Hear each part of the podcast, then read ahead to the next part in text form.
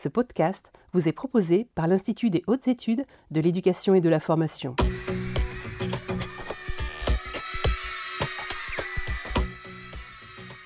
Bonjour et bienvenue dans la saison 2022-2023 des podcasts du film annuel de l'Institut des hautes études de l'éducation et de la formation.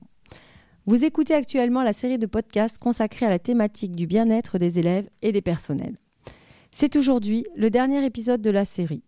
Et je vous propose, après avoir traité du bien-être des élèves et des personnels, de parler de celui des personnels d'encadrement et plus particulièrement des personnels de direction. Si cet épisode arrive en conclusion, il n'en est pour autant pas moins important que les épisodes précédents et le sujet de notre bien-être ou encore de notre qualité de vie au travail est essentiel pour nous permettre d'œuvrer à celui des équipes et des élèves présents dans les EPLE que nous dirigeons. Aujourd'hui, nos invités vont répondre à la question suivante. Comment prendre soin de soi pour exercer un métier exigeant et très polyvalent afin d'être en mesure de favoriser le bien-être des élèves et des personnels? J'ai le plaisir de vous les présenter par ordre de prise de parole.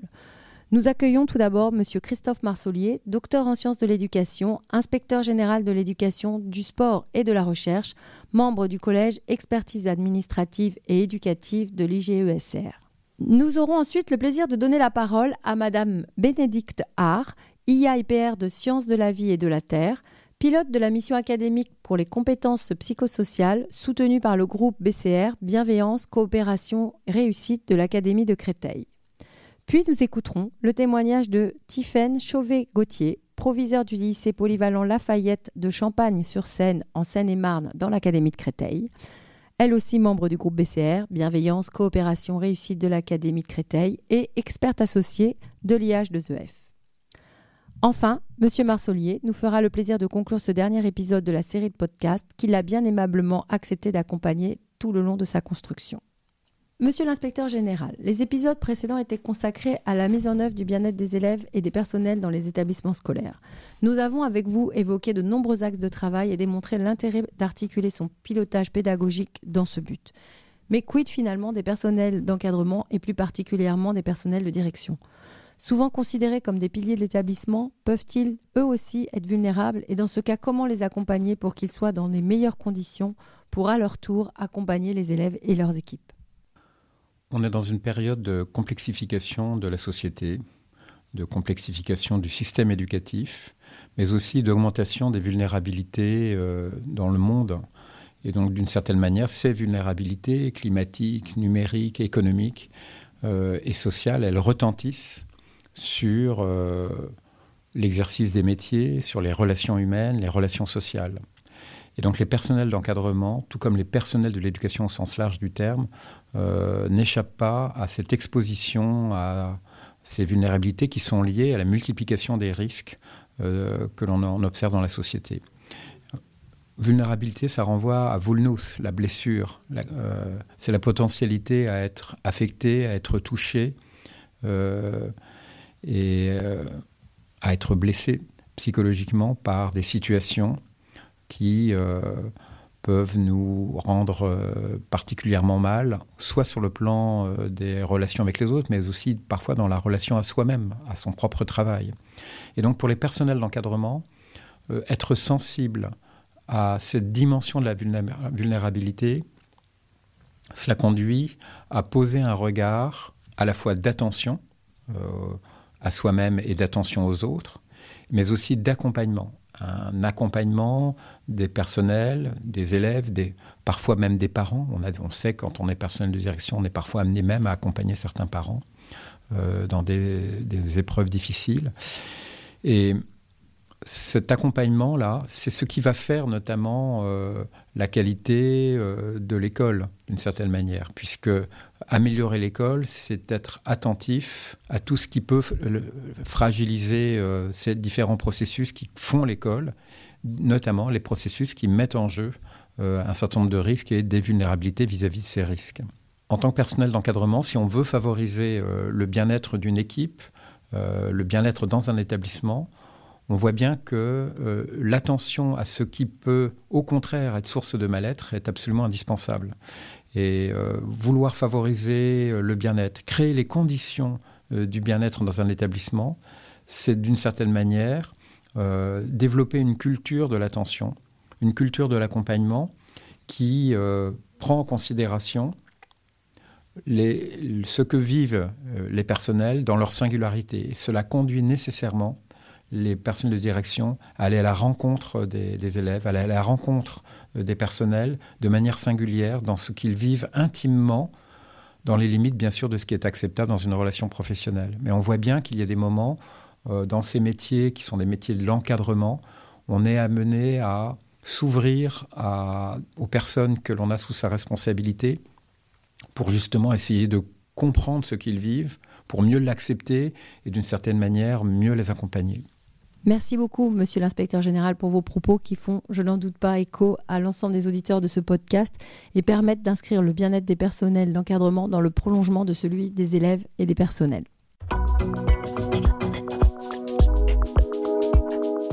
Bien sûr, le métier de personnel d'encadrement et plus particulièrement celui de chef d'établissement dont nous parlons ici est très riche. Quotidien varié et diversifié, nombreux projets pédagogiques et éducatifs en cours de construction, la réussite des élèves, le développement professionnel des personnels sont des sources de satisfaction. Pourtant, certains aspects du quotidien peuvent rapidement devenir difficiles à gérer et nous vous proposons de traiter aujourd'hui trois aspects des métiers des personnels d'encadrement qui peuvent peser sur la qualité de vie au travail. Dans un premier temps, je vous propose d'écouter Bénédicte Haar, qui va évoquer les moyens mis à votre disposition pour faire face à la solitude des personnels d'encadrement. Euh, effectivement, dans un premier temps, j'avais envie de vous faire réfléchir sur les représentations de nos statuts que nous prenons euh, pour notre compte. Est-ce que l'on souhaite être quelqu'un de solide, quelqu'un qui fait face, qui se doit toujours d'avoir une réponse? Et je trouve que c'est important de se poser cette question-là si on veut ensuite se donner les moyens, effectivement, donc d'équilibrer euh, notre vie et de, voilà, et de développer euh, des ressources autour de nous.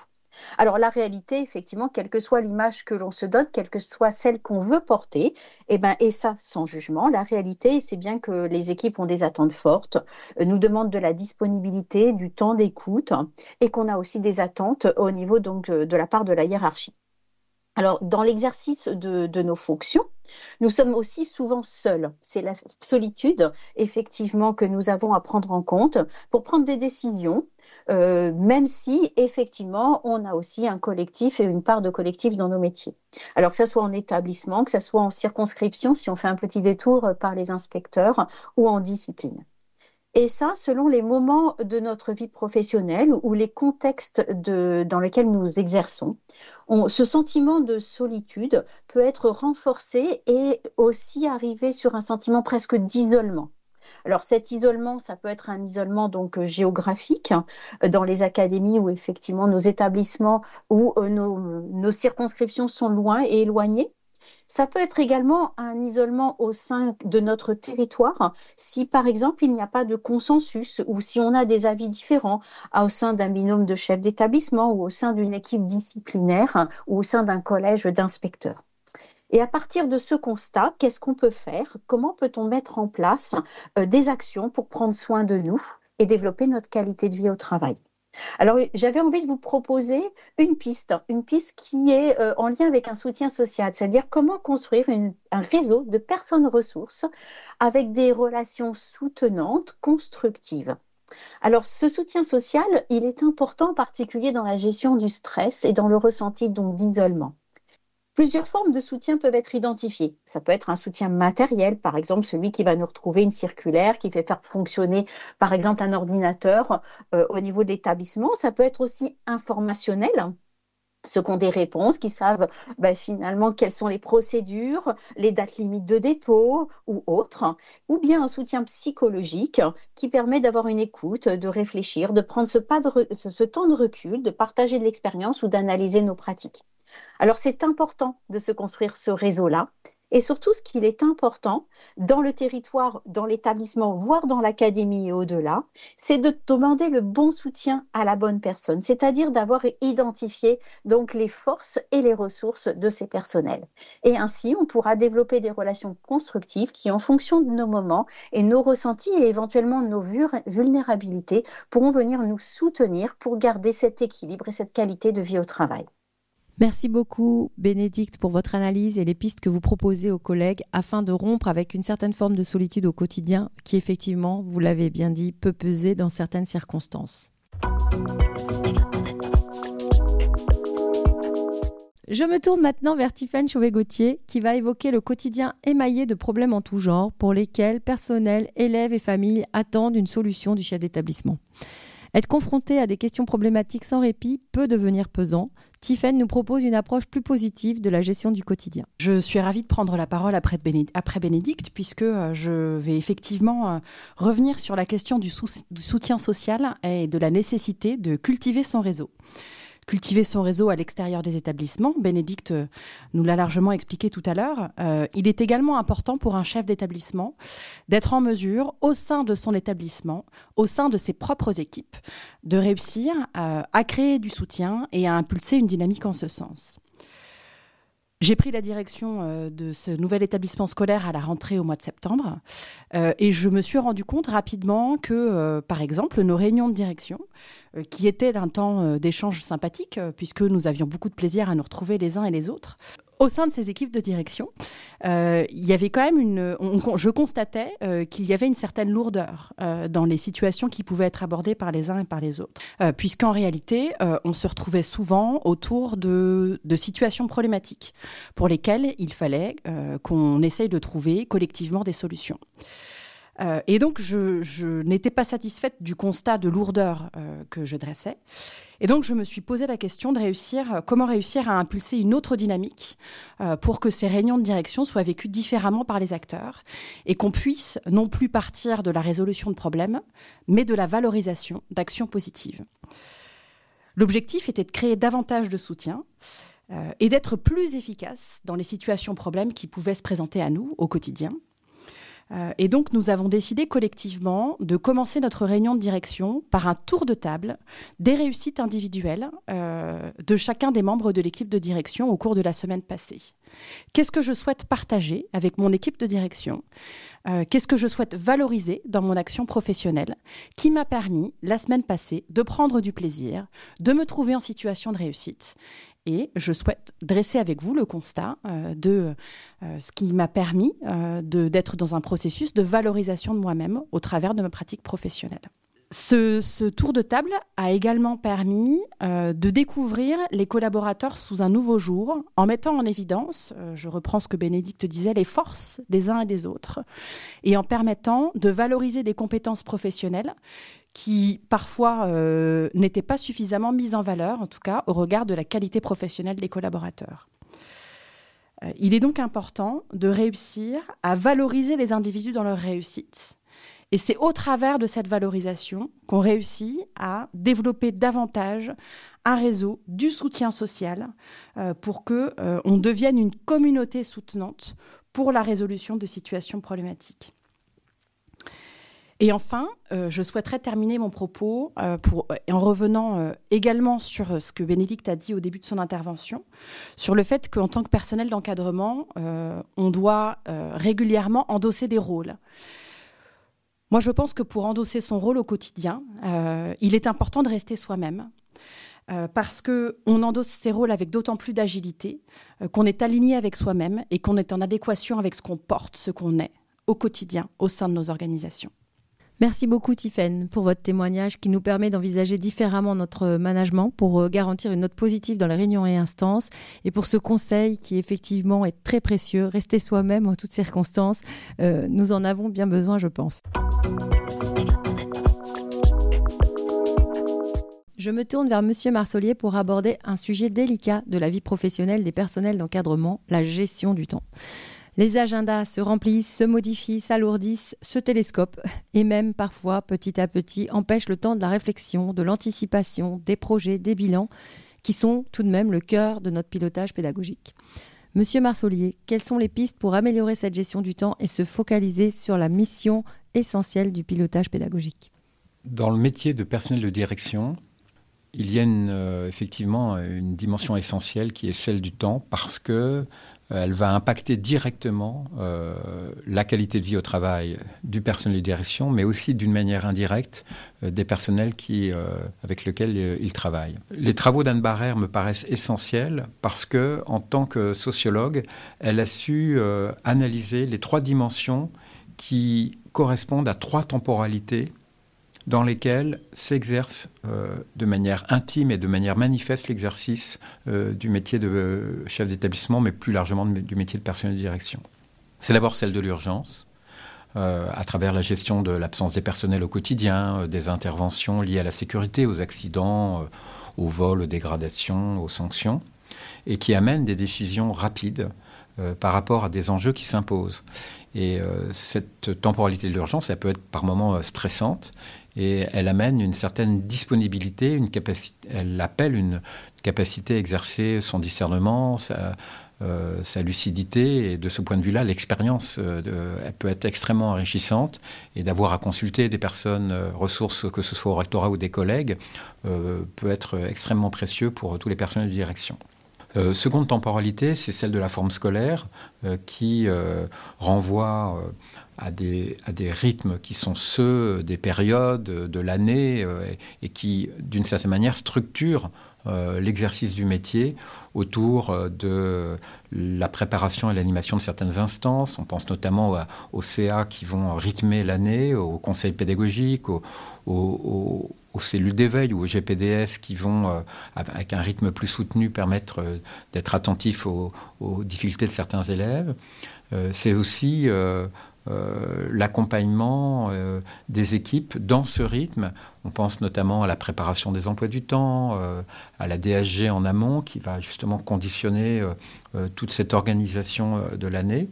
Et ce sont des, c'est une temporalité qui amène euh, un certain nombre de décisions que l'on peut préparer, qui ont leur importance pour la qualité de vie au quotidien, et vis-à-vis desquelles, en tant que personne de direction, euh, l'attention que l'on peut porter à consulter, à prendre en considération ce que vivent personnellement et intimement les, les, personnels d'une équipe, euh, peut jouer un rôle déterminant.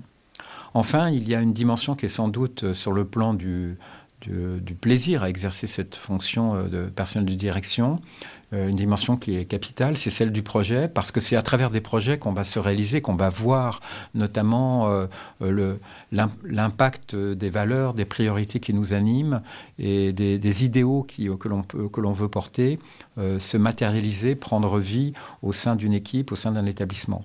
Et donc ce temps qui n'est pas uniquement l'élaboration du projet d'établissement, mais aussi la préparation de manifestations, euh, d'action avec les équipes, avec les parents d'élèves, avec les élèves eux-mêmes, les agents, constitue euh, sans doute ce, va, ce qui va permettre à, un personnel de direction euh, de s'épanouir pleinement, puisque c'est à travers cela qu'il va voir se réaliser euh, ce qu'il attend parfois depuis des années en termes de projets. On a des projets qui, qui se développent des fois dans la durée et euh, vouloir par exemple favoriser le bien-être par un ensemble d'actions euh, ne peut pas s'opérer en quelques mois. Ça peut être un axe fort d'un projet d'établissement qui engage plusieurs années et qui va conduire chacun à être patient, mais aussi à être volontariste dans euh, la défense d'un certain nombre de valeurs, d'idéaux et de vertus euh, relationnelles qui vont s'actualiser à travers, euh, bien sûr, la réalisation, la préparation et la réalisation de ces projets, mais aussi beaucoup à travers la qualité des relations que le personnel de direction va déployer au quotidien et surtout dans les moments de concertation avec les personnels pour mettre en œuvre cette dimension du projet. Donc, on le voit, ces trois dimensions engagent euh, une représentation euh, du métier qui est euh, relativement claire sur la manière d'investir différents objets et de gérer sa propre énergie, de gérer son propre temps de manière constructive, positive et féconde. Merci beaucoup, monsieur l'inspecteur général, de cette intervention qui permet d'apporter des éléments de réflexion pour aborder la gestion du temps avec le recul nécessaire. Je vous remercie très sincèrement tous les trois pour la richesse de vos interventions. Je vous propose maintenant de laisser M. Marsolier conclure cette série de podcasts consacrés à la thématique du bien-être des élèves et des personnels. Toutes ces interviews qui ont été réalisées dans le cadre de, cette série, euh, me semble-t-il, constituent, je l'espère, euh, des repères euh, importants pour ceux qui vont pouvoir les écouter. Et nous avons là un sujet qui est complexe, qui est nouveau et qui appelle un certain nombre de, repères, de données scientifiques, mais vis-à-vis desquels aussi il faut avoir euh, à, présent à l'esprit la nécessité de poser des, questions, des questions délicates, euh, comme ce que l'on a, on peut s'autoriser à faire, ce qui mérite un certain nombre d'attention, puisque c'est un sujet qui correspond à une ligne de crête qui présente un certain nombre de risques. Si l'on laisse se déployer euh, des pratiques qui ne méritent pas d'être valorisées plus qu'elles le sont au regard de leur efficacité. Et donc, euh, je pense notamment euh, à des pratiques euh, dites de bien-être. Sur ces pratiques qui sont censées favoriser le bien-être, je suis plutôt favorable à favoriser en premier lieu les points que nous avons évoqués dans ces différents podcasts, notamment en premier la qualité de la relation entre les élèves, entre les élèves et les adultes, et entre les adultes aussi. Parce que sans la qualité de ces relations, il ne peut pas y avoir de satisfaction de tous ces besoins fondamentaux qui font le, bien-être des élèves et des personnels. Et donc il y a là un objet d'attention euh, essentiel pour euh, les personnels de direction. Et on sait que le style pédagogique euh, d'un principal, d'un proviseur, peut peser très significativement sur la, qualité des relations. Pour terminer, je dirais aussi que le, sujet du bien-être suscite beaucoup d'enthousiasme, beaucoup de joie aussi euh, dans le cadre des, projets qui se déploient dans le pays. Et euh, c'est sans doute dû au fait qu'il s'agit d'un sujet positif et qu'il engage des coopérations nouvelles, une véritable rencontre des élèves avec les adultes. Et je crois que c'est sur ce terrain de la rencontre, comme nous le livrait Albert Jacquard les dernières années de sa vie, qu'il y a matière à s'engager pour pouvoir être à même de pouvoir honorer euh, euh, tout ce que la perspective du bien-être euh, nous donne à penser et à voir à moyen terme. Merci beaucoup, Monsieur Marcelier. Cette série de podcasts est maintenant terminée. J'ai eu beaucoup de plaisir à la partager avec vous, chers auditeurs. Et je tiens en particulier à remercier Monsieur Marcelier pour sa réflexion et son accompagnement lors de l'élaboration de l'ensemble des épisodes du podcast, présent depuis le début et à chaque épisode. Même si la thématique lui est chère, je sais que lui aussi a un agenda chargé et je lui suis reconnaissante de sa disponibilité. Je remercie l'ensemble des intervenants que nous avons eu le plaisir d'accueillir et d'écouter les collègues experts associés du groupe de relecture des fiches du film annuel des personnels de direction et l'ensemble des collègues de l'IH2EF associés à la conception de ces podcasts.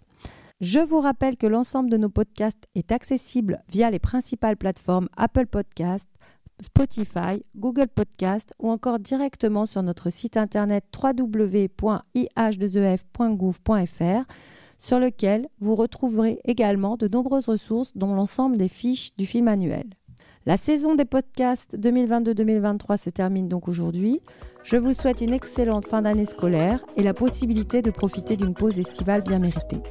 Je vous donne rendez-vous en septembre 2023 pour un nouveau format de podcast qui, nous l'espérons, saura répondre à vos attentes. D'ici là, prenez soin de vous.